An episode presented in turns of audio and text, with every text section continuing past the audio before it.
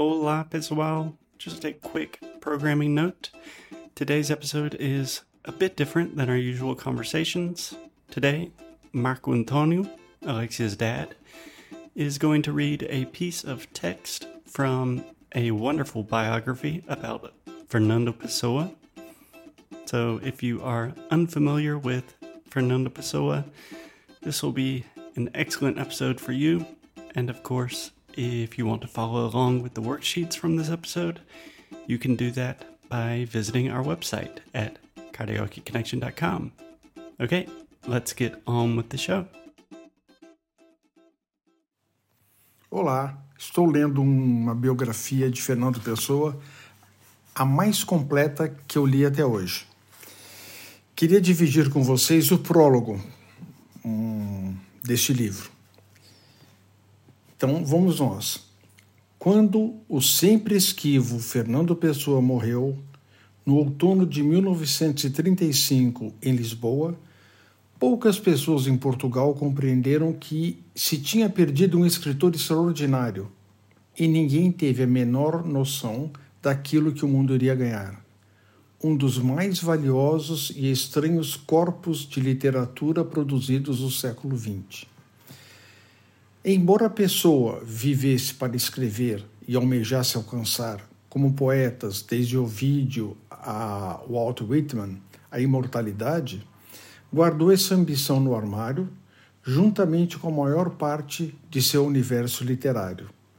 Em 1934, tinha publicado apenas um livro de sua poesia portuguesa, Mensagem, com 44 poemas a obra recebeu um dúbio prêmio do regime autocrático de Antônio Salazar, destinado a obras que denotassem um elevado sentido de exaltação nacionalista e sobressaía no currículo do poeta na altura de sua morte. Alguns admiradores de Pessoa, outros poetas, sobretudo, ficaram perplexos com a publicação da mensagem cuja visão mística da história e do destino de Portugal parecia surgir de Nenhures.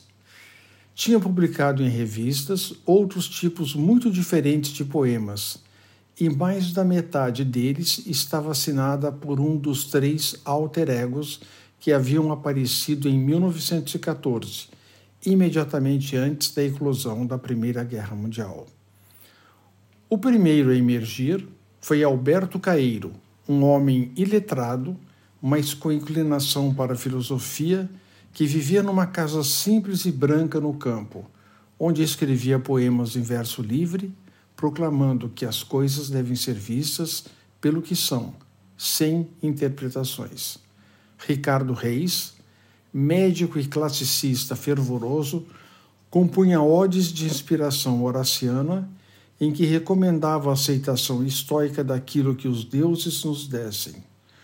Um terceiro feixe de força e sentimento assumiu a forma de Álvaro de Campos, elegante engenheiro naval que viajava pelo mundo, se deixava encantar tão facilmente por rapazes como por mulheres, aspirava a viver até o limite e, e assinava poemas desenfreados que davam vazão às sensações exaltadas, mas traíam, simultaneamente, a consciência melancólica de que a vida, por mais intensamente que fosse vivida, nunca seria suficiente. Campos, o mais desassossegado dos três alter-egos, não podia ser contido na seção de poesia de revistas e jornais em entrevistas, artigos, manifestos e cartas ao diretor, fazia comentários políticos e culturais com um brio cáustico e retirava especial prazer quando contrariava as opiniões logicamente expostas por Fernando Pessoa à custa de quem se divertia por causa da mania de julgar que as coisas se provam. Apesar de ter uma personalidade assertiva, Campos reconhecia com deferência que Alberto Caeiro, o poeta sublimente sereno da natureza, era seu mestre.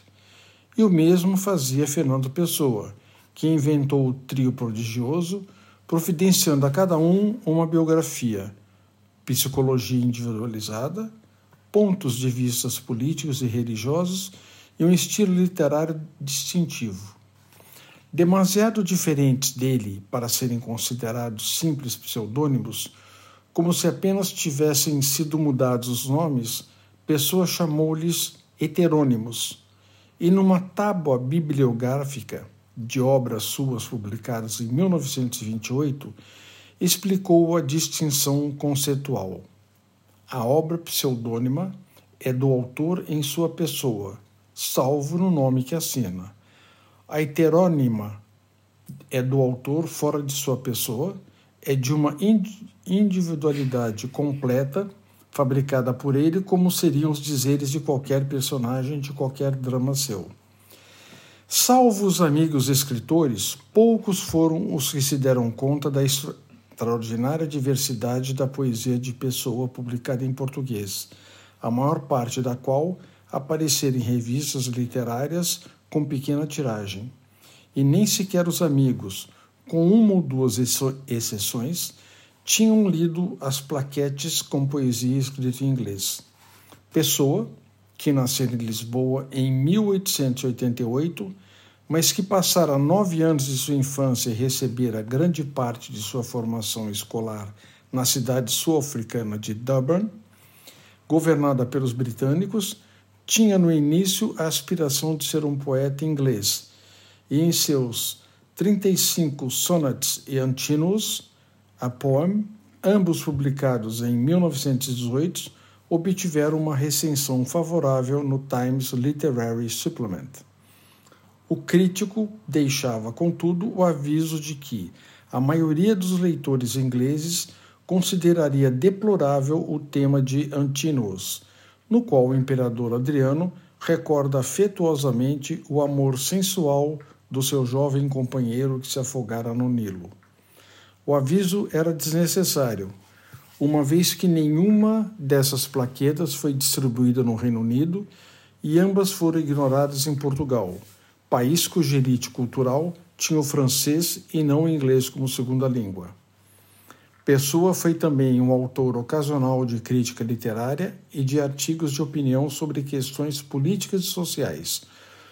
Um número razoável de pessoas, na altura da morte dele, nunca tinha lido nem sequer um de seus poemas, mas conhecia muito bem o nome dele porque tinha causado alguma agitação quando publicara um artigo de primeira página corajoso em que se opunha a um projeto de lei que ilegalizava a maçonaria e que a Assembleia Fantoche de Salazar aprovaria por unanimidade.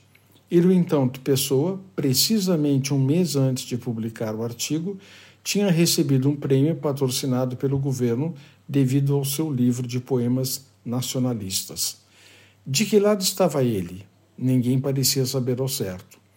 Mesmo entre os amigos que habitualmente encontrava nos cafés lisboetas, Pessoa, um solteirão declarado, era um mistério.